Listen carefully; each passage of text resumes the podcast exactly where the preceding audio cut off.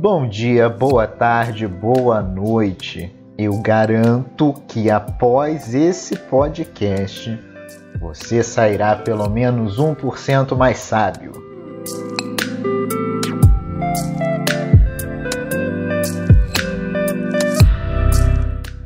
Pirâmides.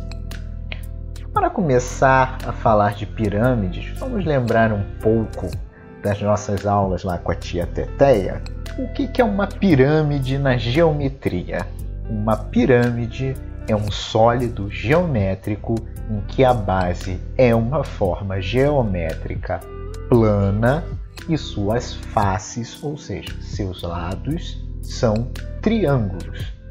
As pirâmides mais conhecidas são as de base quadrada.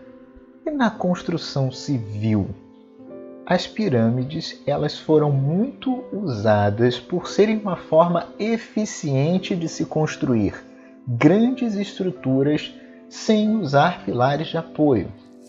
Uma base larga sustenta uma base de área menor e assim, por consequência, até chegar ao vértice, ou seja, o topo. Por isso, tais estruturas são, estão espalhadas pelo mundo. Temos nas Américas, na Índia e as mais famosas no Egito. Estas últimas, com cerca de 3 ou 4 mil anos, são a prova da sua eficiência de construção. E lamento informá-las, informá-lo, mas não. As pirâmides não foram construídas por alienígenas. Desculpa quebrar sua fantasia. Mas como nós estamos no Finanças Podcast, não no Geometria Podcast ou no Construção Civil ou Arqueologia Podcast. E se alguém quiser usar os nomes, fique à vontade, nós não vamos cobrar royalties. Vamos falar das pirâmides financeiras. O que, que são pirâmides financeiras? Diferente da construção civil, as pirâmides financeiras elas são construídas de cima para baixo. Isso é um negócio ilegal onde uma pessoa tem rendimentos recrutando novas pessoas a entrar neste negócio. E essas pessoas que entram precisam recrutar outras pessoas para que também tenham rendimento e assim sucessivamente. Graficamente, essa questão de uma pessoa ligada a várias outras e uma delas ligada a várias outras forma uma pirâmide. Assim, para a continuidade dos lucros, precisa-se de um fluxo constante de vítimas desse golpe. Mas, como a população do planeta tem um limite finito, apesar de estar aumentando, estamos atualmente nos 7,5 bilhões de Homo sapiens, apesar de toda a contribuição do coronavírus em diminuí-los, mas estamos crescendo. Voltando às nossas pirâmides, como o número de pessoas no mundo é finita, ao diminuir a quantidade de pessoas entrantes, ou se porventura alguém conseguisse uma pirâmide financeira super poderosa que abarcasse toda a população mundial, assim que isso acontecesse, o fluxo de dinheiro entrando iria diminuir e as pessoas começariam a ter prejuízo. Porque esse esquema, devido ao seu formato geométrico de expansão, eu diria que entre 80 e 90% das pessoas que entram no esquema de pirâmide sofrem algum tipo de prejuízo. E o que é o, o esquema geométrico de expansão? Eu não vou entrar em conceitos matemáticos muito profundos. Pense o seguinte: pegue uma folha de papel, dobre ao meio. Ao dobrá-la ao meio, você dobrou uma folha de papel. Ao dobrá-la novamente, é que será como se você estivesse dobrando duas folhas de papel. Ao dobrar novamente, será como se estivesse dobrando quatro folhas de papel. E assim seguinte, 8, 16, 32, 64. A cada dobra acontece exatamente isso, o dobro da quantidade de folhas de papel envolvida. Então, a força para manter isso, a força para dobrar dependendo do nível que se esteja é muito grande. De acordo com o incrível programa de TV dos anos 90, O Mundo de Beckman, só é possível dobrar uma folha de papel oito vezes. Voltando a nossas pirâmides, esses esquemas fraudulentos já ocorrem há bastante tempo. Porém, ele ficou mais famoso em 1920, quando nos Estados Unidos Charles Ponzi criou um negócio, entre grandíssimas aspas, de venda de selos, onde, na verdade, ele remunerava os antigos entrantes do esquema e a si mesmo com o dinheiro dos novos entrantes. Inicialmente, esse esquema arrecadou grandes somas de dinheiro, o suficiente para Ponzi comprar o controle acionário do Hanover Trust Bank of Boston, na cidade de Boston. Porém, com o volume dos saques e questionamentos legais, o esquema foi desmontado pela polícia e o seu responsável, seu Charles Ponzi, foi preso. Depois de pagar a fiança e sair da cadeia, ele voltou a agir da mesma forma. Isso é Estados Unidos 1920, não é Brasil 2021, por favor. Tá? Tem pouco mais de 100 anos de diferença. Mas felizmente, depois dele sair da cadeia e voltar a agir nos seus esquemas, ele quebrou logo em seguida. E nesse mês, no dia 14 de abril de 2021, morreu na prisão Bernard Madoff. E quem é Bernard Madoff? Ele é responsável por um dos maiores esquemas de pirâmide da história recente. De acordo com as investigações policiais, o seu esquema, recuso-me a chamar isso de negócio novamente, porque isso é esquema, isso é ilegal, desviou 19 bilhões de dólares. Ele foi preso em 2009 e pelo que vimos dessa vez, não teve fiança, ele não foi solto. Sendo que as suas fraudes, o seu esquema, os seus negócios fraudulentos duraram cerca de 15 anos, sendo que entre 90 e 95, 1990 1995, ele chegou a ser presidente da bolsa Nasdaq. Que coisa, não?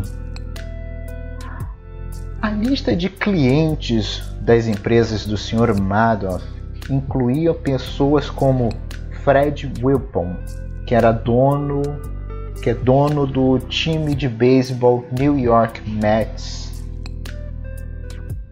o ator Kevin Bacon e o ex-economista da Salomon Brothers Henry Kaufman, entre outras pessoas. E aí é de se pensar, se o economista de um banco caiu num esquema de pirâmide, isso explica muita coisa sobre a crise do subprime de 2008. Mas é só um comentário de um rapaz latino-americano. E no Brasil?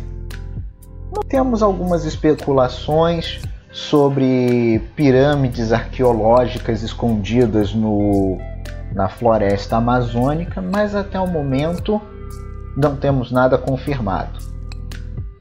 Mas tem pirâmides financeiras? Tem sim, senhor. Temos O INSS, que é a maior pirâmide e a pirâmide oficial do Brasil. Porém, essa pirâmide merece um podcast só para ela.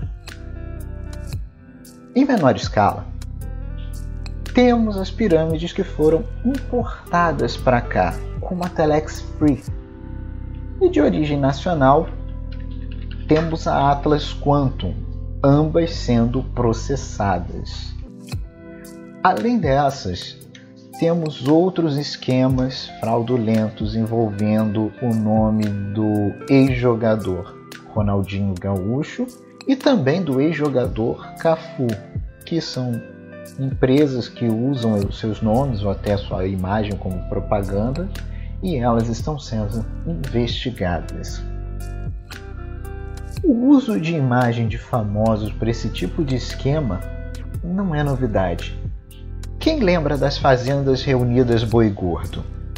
Essa empresa fez muitas propagandas nos anos de 1996 a 1997, usando como mote, inclusive, a novela O Rei do Gado, que passava no horário nobre da Globo. Tendo, inclusive, a empresa Fazendas Reunidas Boi Gordo contratado o ator principal da novela, Antônio Fagundes, para fazer comercial dos seus negócios. Ok, temos pirâmides de telefone IP, de boi, de criptomoeda, mas como identificar o que é uma pirâmide de uma pirâmide financeira? Tem algumas características que são bem ressaltadas em pirâmides. Preste atenção nelas a seguir. 1. Promessas de ganho financeiro rápido e fácil. Atualmente, enquanto gravo esse podcast, a taxa Selic está em 2,75% ao ano. Um dos maiores investidores do mundo, Warren Buffett, tem uma taxa média de retorno de 20% ao ano, com um histórico de mais de 50 anos de investimento. Fazendo um comparativo com o futebol, Warren Buffett seria o Pelé dos investimentos, o rei dos investimentos. Agora, com esses dados em mãos, você acha que dá para ganhar 2% ao dia e isso que eu falei até agora, eu não coloquei nem cálculos, fórmulas financeiras, tá? juros compostos, mas, por favor, pesquise na internet por uma calculadora de juros compostos. Eu não vou querer que você escreva fórmula, potência, já está pronto. Eu recomendo fazer a seguinte projeção uma aplicação de mil reais rendendo 2% ao dia, só nos dias úteis do ano, que dá cerca de 200 dias. Em cinco anos, ou seja, mil aplicações dessa taxa de juros, se isso fosse possível, a pessoa, o investidor, teria quase 400 bilhões de reais. Sim, bilhões com B de bobo que vai ser feita da sua cara. 2. Exibição de padrão de vida de luxo. Infelizmente, a cultura da ostentação é um atrativo para as pessoas. Carrão, mansões, aquela pataca de dinheiro, gente, eu não sei por que isso, né? com cartão de crédito, com Pix, com Anyway, pessoa quer andar com dinheiro. Né? Já dá para ver que dinheiro espécie tem um certo risco de fazer. Está fazendo negócios que não quer ser rastreado. É só, um, só uma colocação. Tais exibições, elas são muito comuns em esquemas de pirâmide. Os líderes com carrão e mansão e quem entrou ganha um monte de promessa. 3. Apelo pelo recrutamento de novos integrantes para o negócio.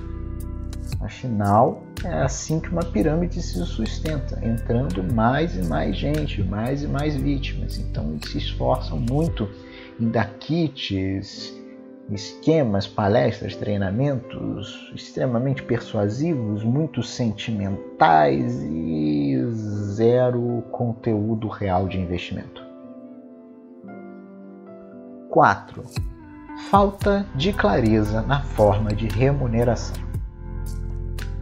Em geral, só é possível nesse tipo de empresa, entre grandíssimas aspas, empresa, só é possível sacar, ou seja, tirar o seu dinheiro após o investidor ter batido alguma meta, seja de recrutamento, seja de tempo, seja de quantidade de trades, seja de lucro, seja da métrica que eles puderem inventar para te travar e o seu dinheiro ficar lá dentro.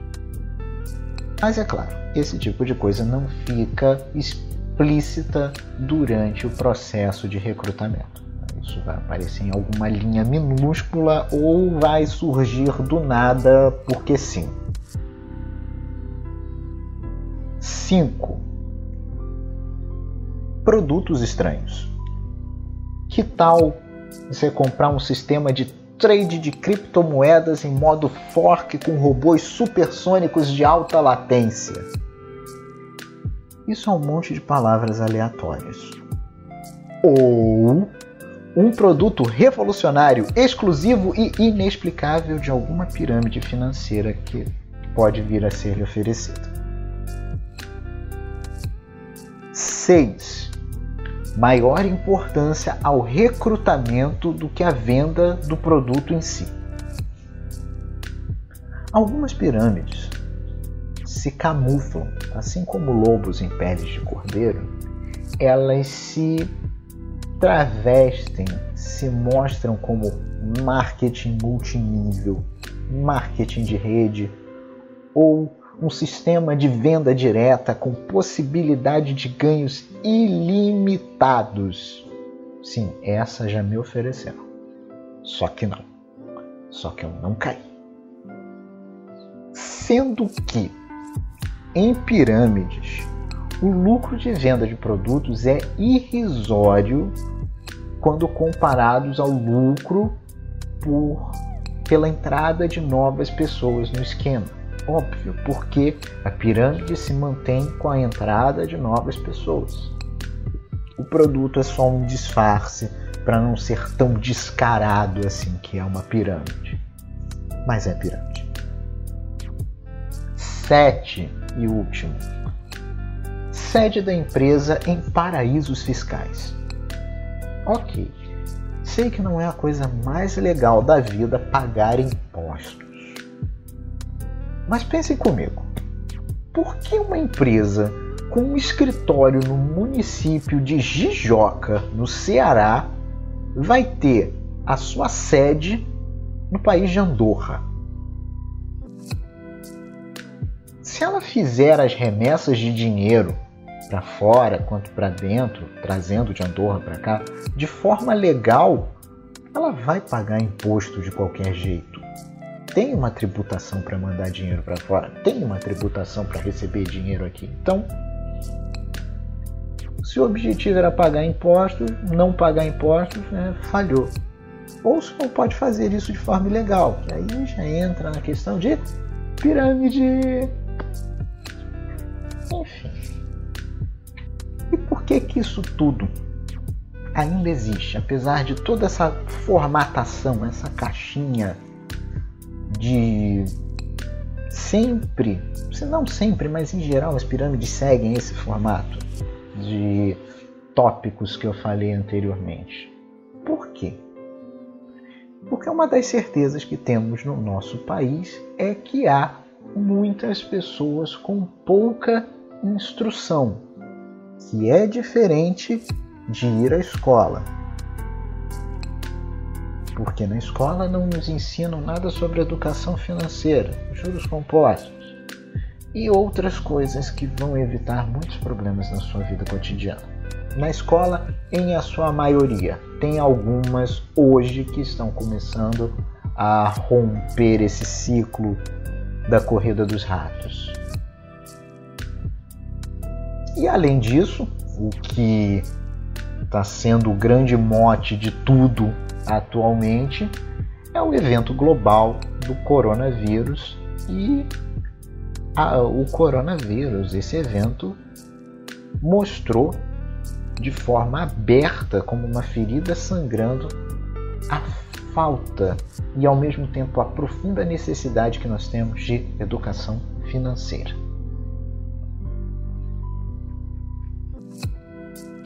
Tanto que o Conselho Nacional de Defesa do Consumidor tem trabalhado em suas pautas para investigar pirâmides financeiras que estão sendo formadas durante a pandemia, explorando a ignorância, a incerteza do emprego, a baixa taxa Selic, a falta de visão de estabilidade no futuro, ou seja, o cenário desesperador para alguns. E aí pessoas mal intencionadas usam de tal cenário, de tal ignorância, de tal desespero para aplicar os golpes deles. Que coisa baixa. Juntamos a isso a impunidade e a frouxidão das leis brasileiras. O artigo que enquadra tal tipo de crime é o que abrange estelionato e formação de quadrilha de forma bastante nebulosa no formato da Lei número 1521 de 26 de dezembro de 1951, que prevê prisão de seis meses a dois anos e multa para os envolvidos. Além do que, nós temos primeira instância, segunda instância, um monte de recursos e umas cambalhotas jurídicas do STF. Mas, pensando nesse cenário e vendo que Charles Ponzi era um ítalo-americano e que deu notoriedade e até o seu sobrenome a esse tipo de golpe, temos hoje outro ítalo-americano em terras brasileiras trabalhando duramente para buscar uma solução. Grazie a Dio juntamente com o escritório de advocacia Picanso e Associados, Carlo Cauti, editor-chefe do portal Suno Notícias, e Tiago Reis, diretor da Suno Research, criaram uma proposta de projeto de lei para melhor enquadrar os crimes de, os crimes de pirâmide financeira. No ano de 2018, Tiago Reis e Carlo Cauti começaram o trabalho de investigar as denúncias de pirâmides financeiras, no que chamaram de Operação Faraó. Casos como o da Atlas Quantum são noticiados e acompanhados de perto pela equipe da Suno. Agora, todo esse trabalho está sendo alavancado pelo advogado Artemio Picanso, especialista na área de criptomoedas. Para que este projeto de lei de origem popular, ou seja, nosso, de onde emana todo o poder, de acordo com a Constituição Federal de 1988, em seu parágrafo único do artigo 1, é preciso que pelo menos 1% da população brasileira manifeste-se favorável. Isso não é um informe comercial, eles não estão nos pagando nada, mas o Finanças Podcast viu que é uma iniciativa válida de pessoas que nós acreditamos no trabalho.